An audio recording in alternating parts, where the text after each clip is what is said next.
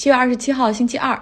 大家最近有关注国内的科技股走势吗？因为我昨天不是报道了滴滴，然后我就相信它的市场份额是在的，哪怕监管上的不确定性有，但是一定是暂时的。我们可以参考之前蚂蚁金服的情况，所以我今天就买入了一点滴滴，那立刻就被套住了，而且居然买到了今天的最高点，我也是很佩服我自己。那最近的美国科技股还依旧歌舞升平，但中概股就比较惨。阿里巴巴在过去一个月跌了百分之十六，京东跌了百分之十五，百度跌了百分之二十，拼多多跌了百分之三十。那更别提那些被监管严厉打击的教育行业。我看了一下，从年初到现在，新东方跌了百分之八十八，好未来跌了百分之九十，尚德机构这个跟 K 十二教育完全无关的哈，是那种成人的那种考证教育培训机构，就跌了百分之九十二。那目前呢，这个像尚德机构，它的股价已经不到一美元了。在港股上，腾讯在最近一个月跌了百分之二十，昨天一天就跌了百分之八左右。那最近一个月，美团跌了百分之三十。我认识一个朋友哈，然后他在快手做中高层，大概有二十万的公司的股票在手里。当快手上市之后，最高到了四百多港币的时候，他每天都在研究说：“哎呀，我要如何提前退休？资产之后要怎么配置？怎么分散到几个基金？多少做 A 股，多少做美股，多少弄到初创那个市场里面去做风险投资？”那现在快手已经跌破发行价，他那过去。去的八千万港币，现在已经变成了两千万港币。于是他又打起精神，好好工作，不再想提前退休的事儿了。现在只盼着说能够快点到解禁期，然后卖掉股票，先买个房子再说。也许到那个时候还能够买一套学区房。那美国的分析师呢，给出了一个判断，说中国科技股进入到了熊市。但是他们认为这个熊市是暂时的，因为你像看像腾讯这样的公司，从财报上来看，它的业绩非常的耀眼，最近的一个季度营收同比增长百分之二十五，所以他们给出的建议是还是要适时买入的，这是很好的一个买入的机会和窗口。那当然前提是你要觉得哈，这你要确定监管层的这种风险是暂时的，我觉得应该没什么问题。今天我们主要来说一下北非的突尼斯。十年前，阿拉伯之春席卷北非和阿拉伯半岛的几乎所有穆斯林国家。那像现在，叙利亚、也门、利比亚都还处于内战。那埃及的革命果实当时虽然落地了哈，但是最后会被篡夺。突尼斯实际上是唯一一个在阿拉伯之春。之后成功革命的地方，当时他们的总理下台，政府重新组阁，又重新选举，不仅产生了新的议会，后面还生成了新的宪法。之后呢，又平稳地举行了总统选举。但是现在突尼斯也出现了状况，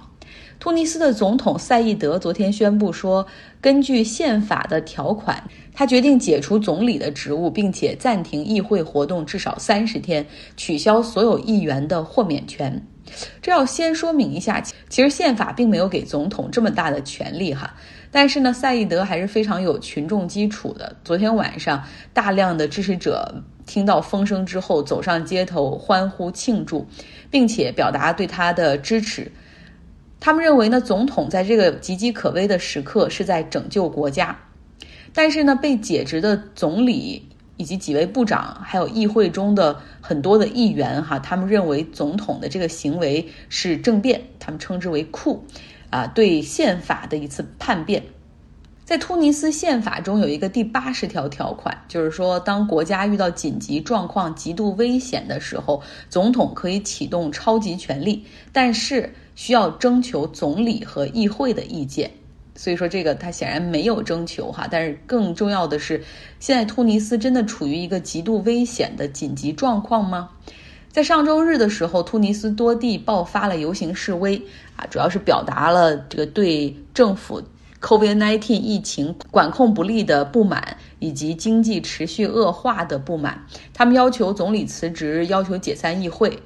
所以简单的说。总统赛义德他就立刻响应了民意，哈，在周一的时候就解除了总理的职务，同时在内阁中让下课的还有国防部长、司法部长，还有内政部长，哈，因为这总理身兼内政部长一职，所以也被免掉了，同时暂停议会。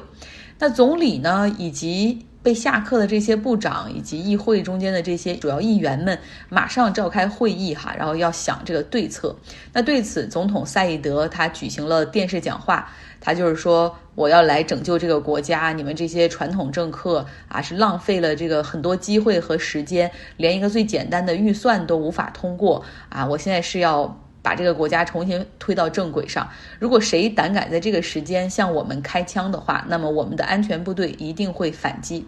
之后呢，他还乘车去街上向支持者致敬，哈，呃，主要表达的信息是这些传统的政客让百姓们失望了，我一定会啊进行大的改革。所以你能够听出他是一个反精英主义，呃，也是一个民粹标志的政客。那我们来介绍一下这个突尼斯的总统赛义德，他今年六十三岁，是一个没有党派的独立政客。从政之前是一个宪法律师，他讲话的方式很特别，就是他用的并不是现代阿拉伯语，而用那种极端正统的传统阿拉伯语在讲话。哎，也就是说，你能想象到一个英国人，他不用现在的这种方式讲话，而是用莎士比亚时期的英语讲话的感觉，就是那样的反差。